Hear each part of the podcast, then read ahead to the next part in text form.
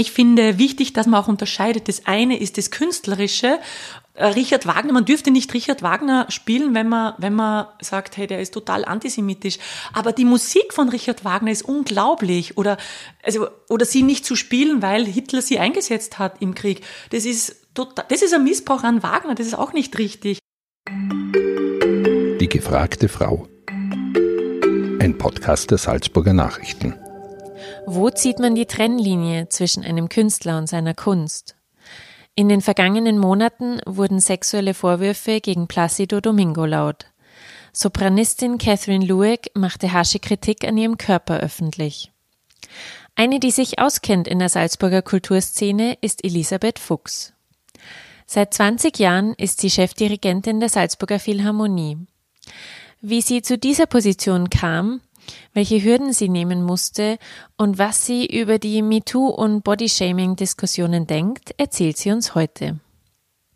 Mein Name ist Sabrina Glas und heute sind wir zu Gast in Salzburg-Leopoldskron bei Elisabeth oder wie viele auch sagen Lisi Fuchs. Danke, dass wir es uns heute in deiner Küche hier gemütlich machen dürfen. Ja, gerne, ich freue mich. Lisi, warum nennen dich eigentlich alle Lisi Fuchs? Wolltest du das oder ist das automatisch gekommen? Ah, das hat sich so entwickelt. Also ich, meine Mama sagt nach wie vor Elisabeth, ich glaube mein Vater auch, und aber meine Geschwister, also vor allem mein Bruder hat ganz bald angefangen, mich Lisi zu nennen. Es war irgendwie schneller und hat äh, zu meinem Wesen fand er, also im Nachhinein, wenn man spricht, besser gepasst. Und dann sagt die kleine Schwester auch Lisi und dann sagen die in der Klasse auch Lisi und dann gab es zwei Elisabeth und dann war eh, na gut, das ist die eine die Elisabeth, die andere die Lisi. Und dann habe ich mich einfach auch als Lisi identifiziert im, bei, im Freundessegment, also mit Gleichaltrigen und wenn man unterwegs ist. Aber im, im normalen, also wenn ich, wenn ich jetzt jemand treffe und mich vorstelle, dann bin ich die Elisabeth Fuchs. Also so, das ist schon mein Name und ich finde den Namen so schön. Elisabeth ist so ein schöner Name. Also es ist wurscht, ob das die Elisabeth. Name. Ja, Elis und auch die Geschichte des Namens ist einfach sehr schön. Also freilich kann man zurückgehen auf Jesus und Maria und Elisabeth und was auch immer, aber Elisabeth von Thüringen oder Kaiserin Elisabeth, das ist einfach wirklich ein sehr schöner Name mit einer sehr schönen Geschichte. Du hast ja eine sehr machtvolle Position eigentlich auch inne. Du bist Chefdirigentin äh, der Salzburger Philharmonie, künstlerische Leiterin der Kinderfestspiele. Hattest dem irgendwie nie etwas Negatives getan? Diese Ver Ver Verniedlichungsform sozusagen fast. Also ich sehe dieses Machtposition sehe ich irgendwie nicht. Also ich finde, Macht hat also Macht ist für mich ganz was anderes. Also Herr Trump hat zum Beispiel Macht, Herr Putin hat Macht, die, in, die wirklich mh, auch gut gebraucht werden kann oder auch missbraucht werden könnte. Ähm, in meinem Fall habe ich eine Führungsposition und ich finde, Führen hat für mich gar nichts mit Macht zu tun.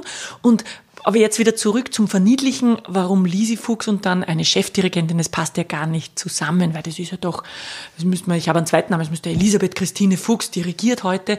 Ähm, das passt halt einfach nicht zu mir und ich, ich, ich identifiziere mich nicht über den Namen, ah, das ist so ein lustig flotter Name. Also ich glaube, Tiefe kann man auch haben, wenn man Kevin heißt, jetzt ganz banal gesagt. Also das hat nichts miteinander zu tun, aber ja, wir Menschen haben Vorurteile. Es gibt ja da Studien, dass wenn ein Kind Felix heißt, wird es automatisch schon besser beurteilt, als wenn ein Kind Kevin von Kevin allein zu Hause. Also da, da tut man eigentlich seinen Kindern nichts Gutes, wenn man einen Namen nimmt, der in einem Film irgendwie an, an sehr, sehr lustigen jungen Buben zeigt oder so. Ähm, und das ist bei Lisi Fuchs könnte es auch so sein, dass man sagt, na, die Lisi Fuchs. Aber ich bin halt einfach nahbar. Ich bin den Menschen sehr nahe und das passt, glaube ich, auch zu diesem Namen Lisi Fuchs. Aber ich habe natürlich auch eine gewisse Größe, auch durch die Funktion, die ich inne habe, durch die Tätigkeit. Da passt mit Sicherheit, würde man jetzt sagen, ah, welcher Name besser passt, Elisabeth Fuchs besser. Und wir haben auch auf allen Plakaten und, und grundsätzlich bin ich die Elisabeth Fuchs, aber so, hallo, ich bin die Lisi Fuchs. Also beides, es passt beides. Und es ist ja, es ist ja auch, ähm, es ist ja auch im Dirigieren oder im Führen. Man hat manchmal auch einen strengeren Führungsstil. Ich habe, ich kann in einer Probe mal, eine Probe dauert bei uns drei Stunden. Das kann mal leicht sein und hey, lasst uns nochmal und so und so. Da bin ich vielleicht viel mehr die leichte Lisi und dann sagen, hey, das passt mir überhaupt nicht, bitte da. Also da bin ich dann, also du, du verlange ich viel mehr. Das ist auch, kommt drauf an, welches Projekt, kommt drauf an, welcher Komponist, kommt drauf an, in welchem äh, Umfeld. Wenn ich Kinderkonzerte mache, äh, bin ich sicher viel mehr die Lisi Fuchs, als wenn ich äh, Gustav Mahler Symphonie dirigiere. Also es kommt auch ganz, ja, es hängt davon ab. Du arbeitest in einem, in einer sehr männerdominierten Szene, die Salzburger Kulturbetriebe. Wie hast du es denn geschafft, dort Fuß zu fassen oder wie ergeht es dir denn damit? Also das Fußfassen hat ja vor über 20 Jahren damit begonnen. Also da war ich 22 und habe für mich gedacht, so jetzt habe ich drei Jahre studiert, Musik und Mathematik auf Lehramt und ich war fast fertig nach den drei Jahren. Also ich habe ganz schnell studiert und habe mir dann gedacht, naja, ich kriege noch Studienbeihilfe und noch das und ich möchte schon noch mehr machen. Ich möchte noch nicht gleich in die Schule und habe für mich gefunden, ah, dass ich eine sehr gute Stimme hätte oder auch das Dirigieren liegt mir sehr, sehr gut. Und dann habe ich mal geschaut, was man da machen muss, um in diese Dirigierklasse zu kommen. Und dann war relativ schwierig. Also, und das hat mir auch eine Freundin gesagt, das ist ja unglaublich, das ist die Elite des Mozarteum. Und gesagt, ja, ich probiere es einfach mal. Man kann ja einfach die Aufnahmeprüfung probieren. Die habe ich dann geschafft und habe dann meinem Musiklehrer, der jetzt schon verstorben ist, meinem äh, Balduin Sulzer aus Oberösterreich, das erzählt. Und er hat dann gesagt, na ja, und was willst du jetzt dirigieren? Und gesagt, na, jetzt studiere ich mal fünf Jahre und dann werde ich eher ein Orchester haben. Und er hat gesagt, na, das ist ein Blödsinn, weil dirigieren ist ein dirigieren muss man lernen und dirigieren muss man aus, auch ausführen. Das ist wie ein Geiger, wenn der Geiger sagt, ich übe jetzt Geige, aber ich habe noch keine Geige. Das geht nicht. Dirigieren muss man machen. Das ist eine, ein Führungsjob und führen kann ich nur lernen, indem ich es auch mache. Ich kann mir, kann tausend Bücher lesen, aber ich muss es machen. Und das weiß man ja oft nicht. Aber wenn man Dirigieren studiert, dann dirigiert man ganz oft seine Kollegen. Also man, ist, man hat zehn Studenten sind in der gesamten Klasse, ist in der Orchesterdirigierklasse. Das Studium dauert sechs Jahre und man dirigiert meist seine Kollegen, die am Klavier sitzen und einer singt vielleicht noch den Opernpart. Aber man dirigiert fast nie ein Orchester im Studium. Das ist einfach im Studienplan nicht so vorgesehen. Schon in jedem Semester steht man mal kurz vom Hochschulorchester und beim Abschluss noch. Aber es ist viel zu wenig Erfahrung. Und wenn man sich dann vorstellt, dann steht man wirklich vor dem Orchester wie war das dann das erste Mal? Ich habe dann gleichzeitig mit dem Studium eigentlich ähm, 1998 sofort das Orchester gegründet, habe gesagt, ja, ich nenne es Junge Philharmonie Salzburg und ich kannte ja so viele Musiker, gesagt, hey, wohl, habt ihr Lust? Habe gleich Sponsoren aufgetrieben, ein bisschen Subventionen, was halt geht aus dem Nichts und habe halt zwei Konzerte veranstaltet, eins in Salzburg und eins in St. Johann im Ponga und das lief so gut, es war Finanziell war es nicht gut, aber äh, ich habe dann noch am Oktoberfest gearbeitet und habe dort das die, den Defizit im Grunde abgearbeitet. So, als weil, Kellnerin? Als Kellnerin, weil ich musste, also ich musste mich selbst finanzieren. Es ist nicht so, dass Eltern dann gesagt haben, ah, da hast 100.000 Schilling und da ist das, das ging nicht, weil meine Eltern jetzt einfach nicht reich sind. Wir haben ein Gasthaus zu Hause und muss man schauen, wo kommt das Geld rein, damit man es wieder ausgeben kann. Kurze Aber es, Zwischenfrage, wie viele Maß Bier konntest du tragen? Weißt zwölf. Das zwölf. Mhm, das ist zwölf. Das ist aber, das, es gibt noch welche, die können 14 tragen, das habe ich nicht ja. geschafft. Genau. Also zwölf war's. Ich glaube, ich habe mal 14 probiert und habe dann gesehen, für meine Gelenke sind das genau noch mal vier Kilo zu viel. So einfach. Ja. Okay. So viel, viel. Also am Tag über 500 Maßkrüge verkauft oder geschleppt. Das waren so die höchsten Zahlen, die ich erreicht habe. Ja, ähm, zurück zum Zur jungen Philharmonie. Zur jungen Philharmonie gegründet, dann aufgeführt und dirigiert und das war's dann einfach. Also ich finde, wenn man, wenn man das macht, was, was, wofür man wirklich berufen ist, dann spürt man das. Und ich hatte halt das Glück, dass mit 22 Jahren, am 5. November 1998 war das erste Konzert und das war's einfach. Ich habe gemerkt, das ist es. Und die Proben waren ja schon davor, eine Woche davor probt ein Orchester üblicherweise. Und das ist einfach, also das ist durchgeflossen. Ich habe gemerkt, wow, das ist es. Und habe dann alle meine Energie in dieses Orchester reingesetzt und natürlich auch ins Studium und ja, und auch in meinen Abschluss noch für Musik und Mathematik. Und ja, das war's. Und jetzt ist es nach 20 Jahren, kann man sagen, das ist wirklich ein tolles Baby, das damals entstanden ist und jetzt einfach ein, ein, großes Orchester ist mit wirklich über 100 Konzerten, auch noch die Kinderfestspiele dazu, national, international bekannt, angesehen. Ja, ich, darauf bin ich schon stolz, darf ich wirklich sagen. Darauf kannst du auch stolz sein. du warst ja auch künstlerische Leiterin der Salzburger Kulturvereinigung von 2009 bis 2018, glaube ich. Ähm, worauf ich ein bisschen hinaus will, wie ist es dir denn da ergangen als Frau mit in einem Präsidium mit vielen männlichen, meist älteren Kollegen? Also, dass, dass dieses männerdominierte Welt, das kenne ich ja eigentlich schon seit ja, eigentlich seit, seit meiner Kindheit, weil das, ich bin in einer Zeit aufgewachsen, wo es nur Bürgermeister gab und nur, eigentlich nur Geschäftsführer. Aber meine Mutter hat bei uns das Gasthaus geführt, sie war die Chefin. Das heißt, ich habe von Anbeginn zwar immer gesehen, es sind fast überall nur Männer in diesen Führungspositionen, aber dann ist noch meine Mutter. Und jetzt, ich habe dann ziemlich oft dann auch reflektiert, warum ich keine Probleme habe in dieser Führungsposition und wo meine Vorbilder sind.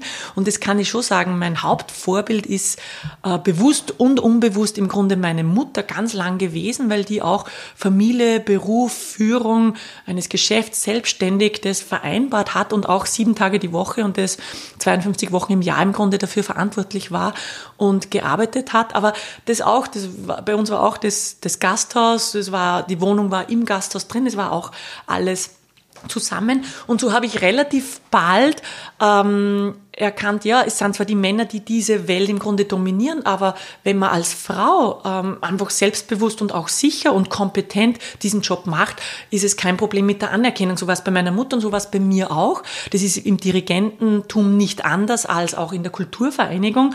Es gibt dann schon immer wieder Themen, gerade wenn man, wenn man zu tun hat mit, ähm, ja, mit, mit Männern, die im Grunde aus der Generation, sagen wir, 70 bis 90 sind. Das war in der Kulturvereinigung so.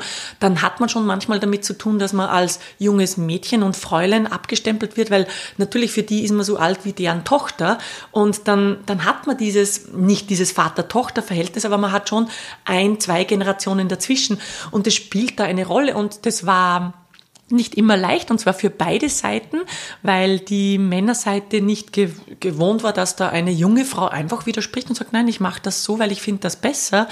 Äh, und für mich war es okay, dass ich Widersprüche habe, aber es war auch sehr lange ein gutes Zusammen und es hat halt dann in den letzten zwei Jahren hat sich ein bisschen zugespitzt, da wurde es dann etwas schwieriger und ich habe dann für mich auch beschlossen, einfach den Vertrag nicht zu verlängern und es war total richtig, weil jetzt geht meine Energie weiter ins Dirigieren und in andere Projekte und ich habe so viel gelernt, ich bin der Kulturvereinigung sehr dankbar für diese zehn Jahre.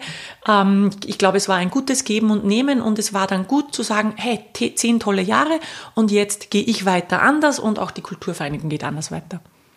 Wir haben ja in den letzten Wochen gehört, dass viele Frauen auch, auch in Salzburgs Kulturbetrieben ähm, am Wort waren. Jetzt hat zum Beispiel die amerikanische Sopranistin Catherine Lueck ähm, von harter Kritik an ihrem Körper berichtet.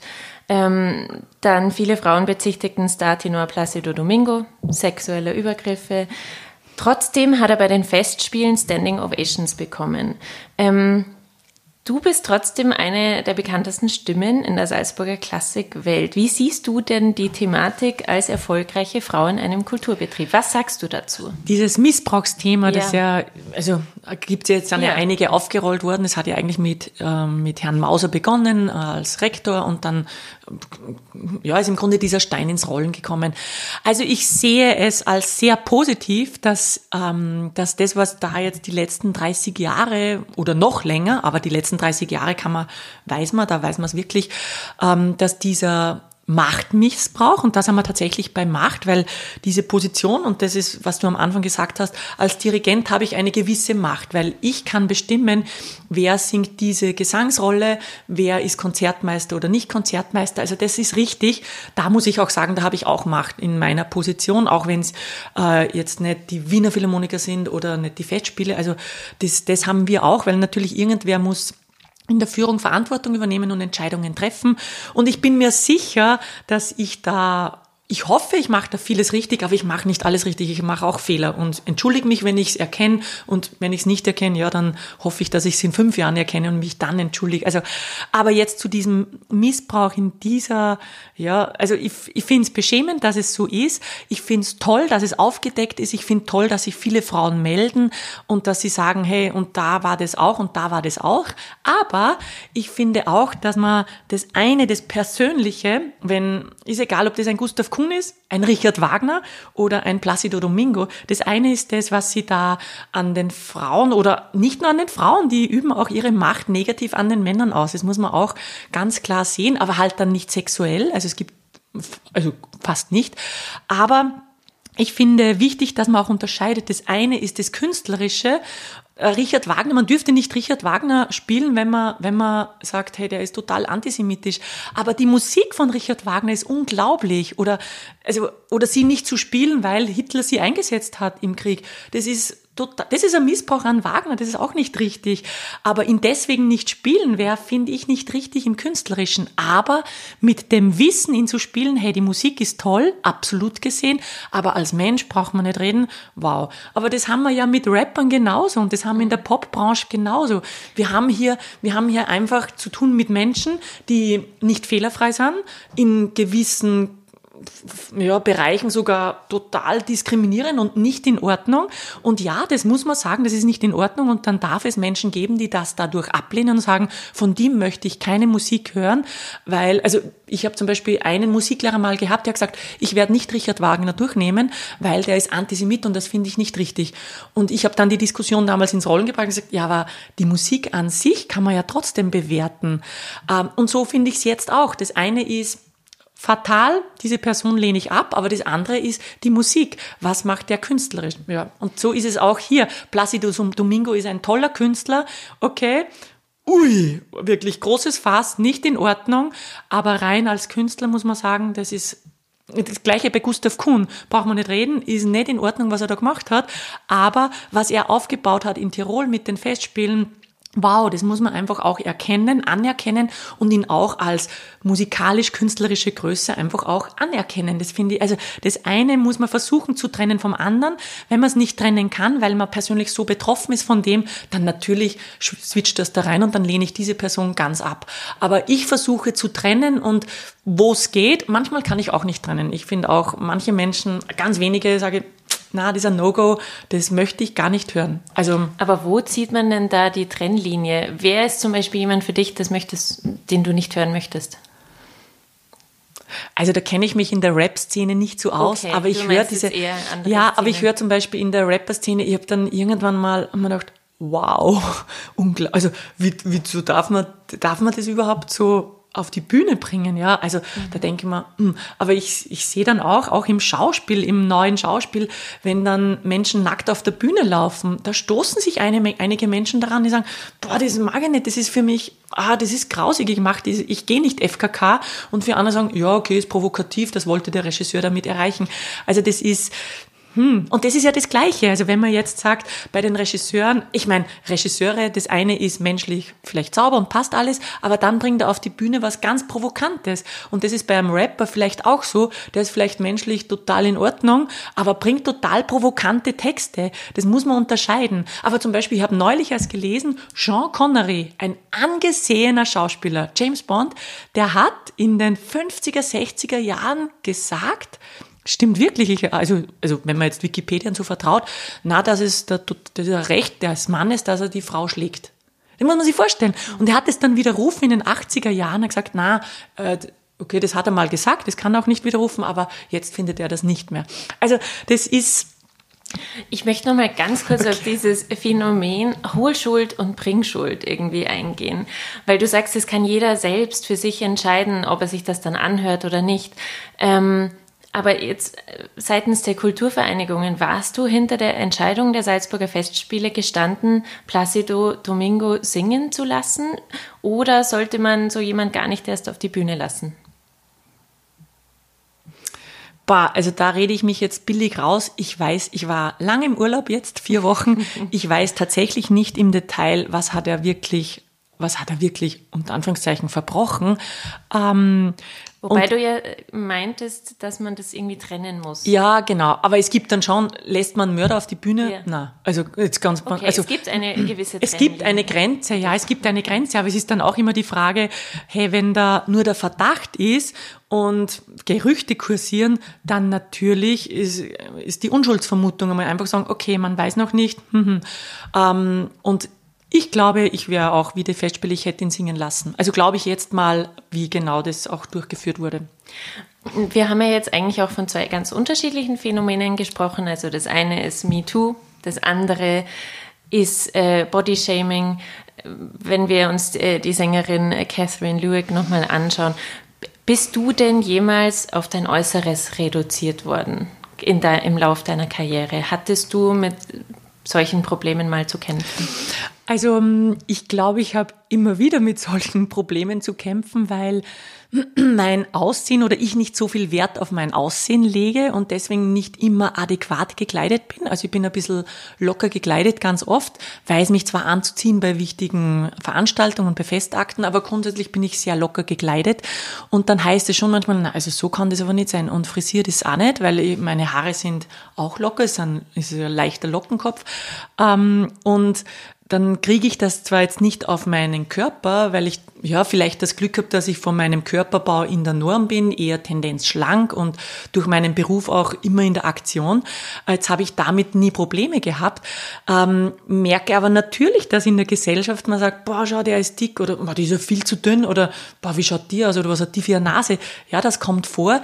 Ich finde es nicht richtig. Ich finde es eigentlich unentwickelt, das zu machen, weil ich merke das bei meinen Kindern. Da hat einfach eine Entwicklung Entwicklungsstufe nicht stattgefunden, wenn meine Vierjährige sagt, ui, ähm, boah, der ist aber dick und da reden wir von jemandem, der 250 Kilo hat und wo man das wirklich sieht, sonst alles andere, das ist alles im Normbereich, dann sage ich, ja, aber weißt du, der ist krank und ah, wirklich, aber woher soll ich das wissen, dass der krank ist? Also der, ähm, was ja immer und dann erkläre ich irgendwas aber wenn das nicht stattgefunden hat in irgendeiner Entwicklungsphase der Kinder oder der Menschen oder der Jugend, dann ja, dann schießt man da was raus. Das ist ja wie in den ganzen Social Media. Und ich glaube, durch das Social Media wurden auch diese, wurde dieser Druck erhöht auf das Äußerliche, wurde der Druck erhöht auf, auf Likes und auf, hey, du wirst nicht geliked, weil du hast weiß nicht, 15 Kilo zu viel, ja, dann äh, macht man sein Bild irgendwie ein bisschen anders, kann man ja alles irgendwie shapen digital, aber in echt kann man es nicht so schnell shapen und dann schaut man so aus und ich finde eigentlich total, man muss sich wohlfühlen in seiner Haut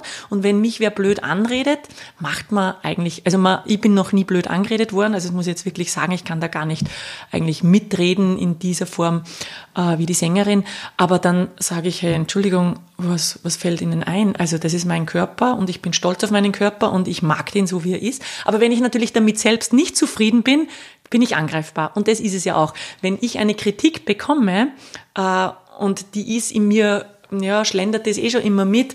Eigentlich sollte ich drei Kilo abnehmen, aber, also jetzt ähm, niedrig gemacht, äh, und dann kritisiert mich wer, dann trifft mich das viel mehr.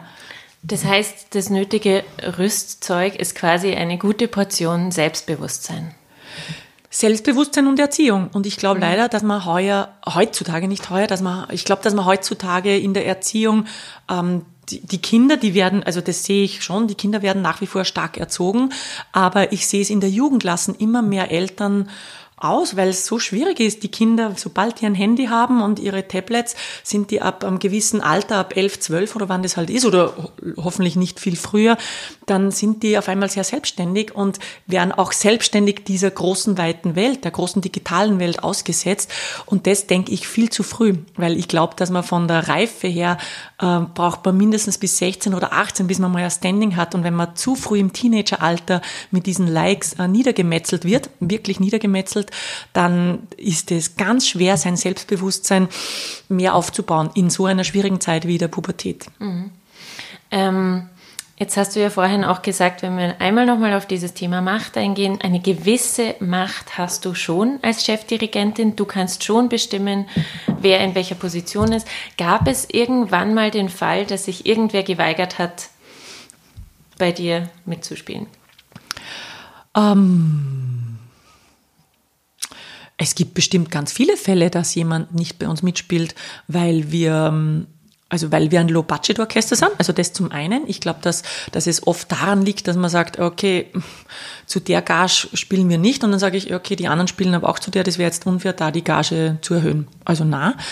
Dann haben wir, ja, manchmal sind die Reisen sehr anstrengend, wo jemand sagt, hey, Entschuldigung, ich fahre nicht zehn Stunden im Bus dorthin, spiele und am nächsten Tag zehn Stunden zurück mache ich nicht. Also solche Sachen, es sind eher die äußeren Rahmenbedingungen.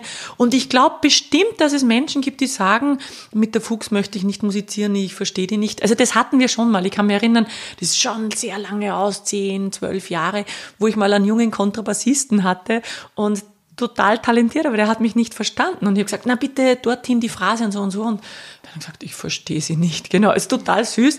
Und, und ja, und einmal hatte ich auch noch einen Instrumentalisten gesagt, na, also ich glaube, wir verstehen uns einfach nicht. Ich möchte das und du das. Und jetzt haben wir drei Projekte probiert.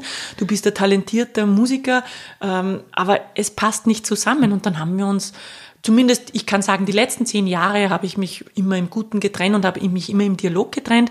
Die ersten zehn Jahre meines Dirigierens habe ich nicht so viel Ausbildung in diesem äh, sozialen, also habe ich es auch nicht gesehen. Da habe ich einfach dirigiert und habe gemacht. Das ist auch das, was man braucht. Man braucht in der Führungsposition braucht man Erfahrung. Man kann, man kann mit, wenn man mit 23 anfängt, weiß man nicht, wie man Konflikte löst. Man sagt, na, aus, das machen wir so. Aber man kapiert oft gar nicht, dass man damit wen verletzt und dass man damit jemanden sagt, hey, du bist mir nicht gut genug oder sowas. Das ist, das weiß ich jetzt alles viel besser zu lösen. Wir haben jetzt Probespiele, ja, da spielen 100 Musiker vor, von denen werden nur 20 genommen, aber jedes Probespiel wird bei uns mit Respekt durchgeführt. Das ist, manchmal weiß man schon nach, nach zehn Sekunden, der ist nicht gut genug und trotzdem lassen wir den im Grunde seine drei Stücke vorspielen, ein bisschen gekürzt und sagen ihm dann, hey, bitte nächstes Jahr wieder arbeite an dem und dem und dem. Also viel dazugelernt im Respekt, was ich wichtig finde, was, was auch heute ein Führungsstil ausmacht. Und das finde ich einfach auch wichtig, dass Führungskräfte da, da einfach wirklich in die soziale Kompetenz mehr und mehr einsteigen und wirklich mit Respekt, einfach immer mit Respekt miteinander umgehen. Das heißt, es war nie eine geschlechtsspezifische Ablehnung. Nein, Wirklich, also ich wurde nie wegen dem Geschlecht abgelehnt, also dass jemand nicht spielt, weil da ist eine Dirigentin, mhm. überhaupt nicht. Und in meinem Orchester ist es nochmal ganz klar so, dass jeder, der bei uns mitspielt, weiß, dass ja ich dirigiere und dass man weiß auch ein bisschen, wie ich die Musik, wie ich musiziere, also es gibt ja Aufnahmen und so, und dann kann man sagen, möchte man da mitgehen oder nicht und das ist eigentlich von allen Musikern, also da kann ich glaube ich heute so sprechen, also alle, vielleicht haben wir nur 99 Prozent, aber das, das hat gepasst wirklich, das ist ein gutes Miteinander und vielleicht stößt man sich manchmal an irgendeiner musikalischen Idee.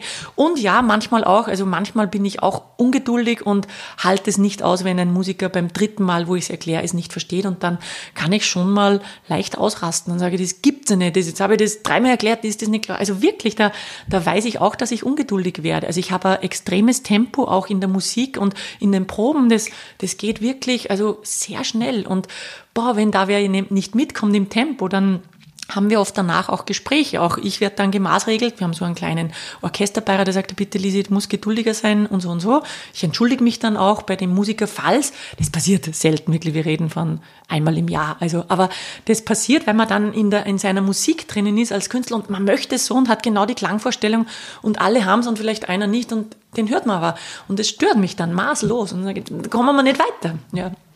Du hast es gerade schon kurz angesprochen, ähm, mit einer gewissen Position kommt auch Verantwortung dazu und Respekt, den man vermitteln muss. Also wie nimmst du diese Vorbildfunktion im Großen und Ganzen wahr? Was, was tust du noch, um anderen ein gutes Vorbild zu sein?